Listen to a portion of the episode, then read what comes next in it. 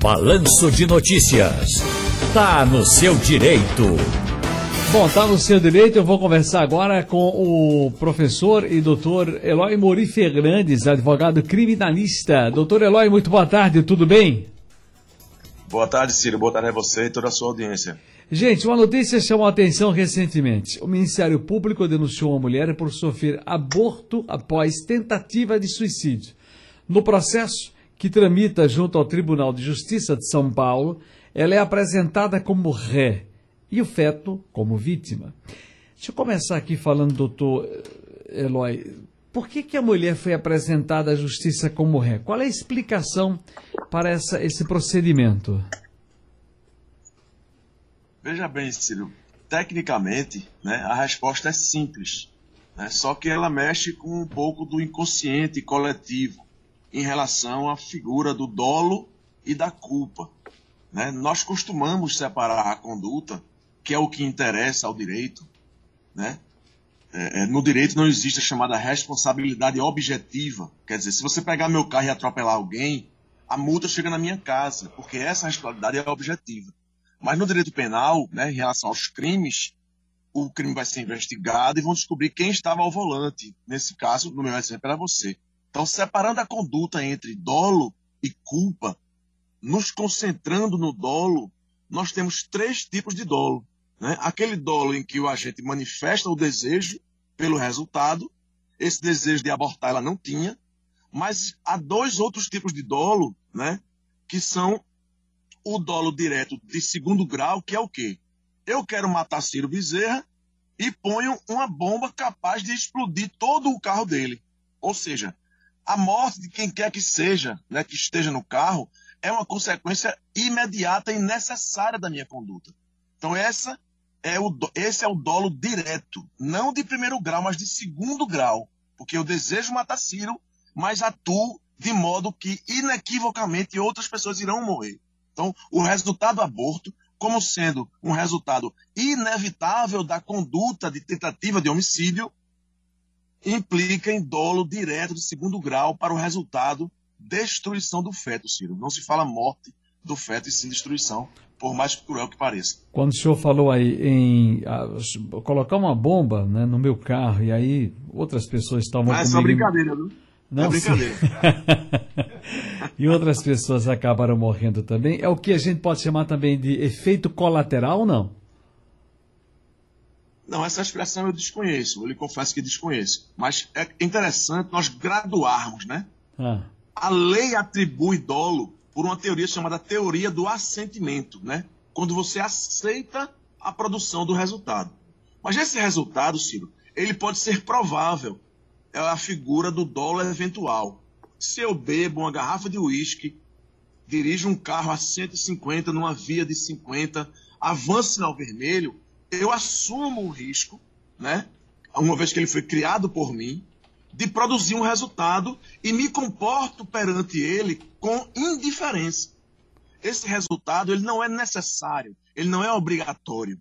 Mas se eu ponho né, um explosivo capaz de destruir todo um avião, por exemplo, como fez o narcoterrorista Pablo Escobar para matar um único inimigo, eu tenho dolo não eventual, porque o resultado morto dos demais não é um resultado provável, né? mais que possível, provável. É um resultado necessário, logo diretamente ligado à minha intenção e por isso dolo direto e não dolo eventual. Mas presta atenção, as, as, condições que essa mulher vivia foram levadas em consideração, doutor? Ela tinha informado, inclusive, que sofria de depressão. Perfeito, perfeito. Você agora alcança o ponto em que o direito penal ultrapassa os limites do que a lei estabelece. Em que sentido, Ciro? No sentido de reconhecer a humanidade das, nas pessoas que cometeram crimes. Isso não tem nada a ver com aquele debate de direitos humanos, etc. Mas sim reconhecer, Ciro, não no plano né, do fato típico, que é a da configuração material do crime, mas sim na culpabilidade que são os elementos associados à pessoa do agente, né, que vão levar em consideração a imputabilidade e aí sim vai ser, eh, vai ser só pesada né, a sua maioridade, a sua capacidade de entender o caráter ilícito do fato, né, a sua potencial consciência de que aquilo era proibido e mais, se era exigível dela, nas condições em que ela se encontrava, outra conduta que não aquela que ela teve. Agora, é bem complexa a configuração de um crime. Uhum. Gente, eu estou conversando aqui com, no Tá no Ser Direito de hoje com o doutor Eloy Mori Fernandes, ele é professor, criminalista, conversa com a gente para explicar esse caso lá de São Paulo, onde o Ministério Público denunciou uma mulher por sofrer aborto após tentativa de suicídio. Ela colocou lá nos autos, né, nesse processo está lá dito que ela sofre de depressão. No processo que tramita junto ao Tribunal de Justiça lá em São Paulo, ela inclusive é apresentada como ré, o feto como vítima. Agora, como deve ser conduzido esse caso, doutor Eloy Mori Fernandes? Porque é o seguinte, o tempo de gestação, sete meses, pode pesar? Ela pode ir, por exemplo, a júri popular nesse caso? Veja bem, Ciro, é, é, o Código Penal, na sua parte geral, ele trata com muita clareza né, da condição do inimputável né, e do relativamente imputável. Repare, eu só vou me livrar da responsabilidade por um crime se eu for declarado inteiramente incapaz, né, são dois in, inteiramente incapaz de compreender que aquilo era proibido.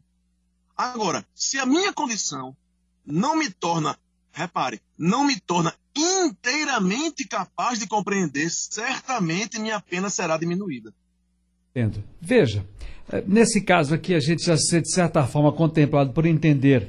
Né? Bom, para nós aqui fica muito misturado às vezes, tem que, tem que recorrer aos senhores que são os operadores do direito. Mas apareceu um outro caso aqui interessante, eu vou contar para contextualizar, professor uh, Eloy Mori Fernandes, essa história. Deixa eu ver aqui. Não, essa aqui, pronto. Seguinte, cidadão, ele. A gente está nesse tempo de todo mundo querendo agredir mulher, e aí vem uma, cada história cabeluda danada. Ainda essa aqui que é assim. Nossa mãe disse que não é todo mundo, né, Ciro? É Você lembra? É verdade. Quando sua mãe falou, você não é todo mundo. É verdade. É. E aí o que acontece? Tem uma história aqui estranha, mas que eu não, eu não, não, tinha, não tinha chegado ainda nesse ponto. O camarada vinha, vez ou outra, agredindo a mulher, verbalmente. Depois ele passou a espancar essa mulher. E certo dia ele chega em casa, bate violentamente nela e diz que vai na esquina tomar um, vai tomar uma cachaça lá, sei lá o que fazer. Se eu voltar aqui você ainda estiver aqui, eu mato você. Essa mulher não tinha para onde ir, ficou lá, coitada, apanhada em casa, sem ter nenhuma segurança. Ela vai fazer o quê? Ela foi pegou um pedaço daquela aquela trava de, de porta, aquelas travas antigas, deixou no cantinho assim. A famosa tramela. Tramela.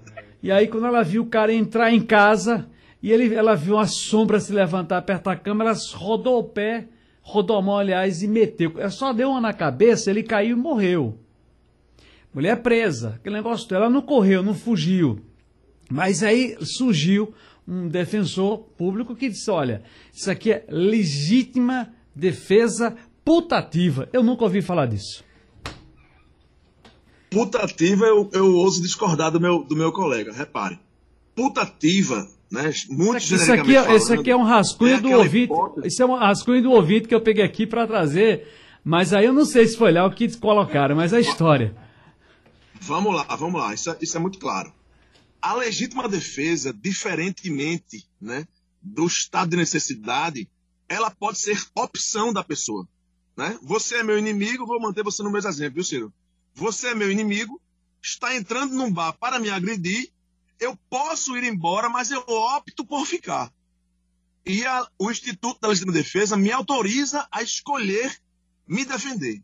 No caso dela, ela, ela escolheu defender-se. É uma legítima defesa direta, não putativa.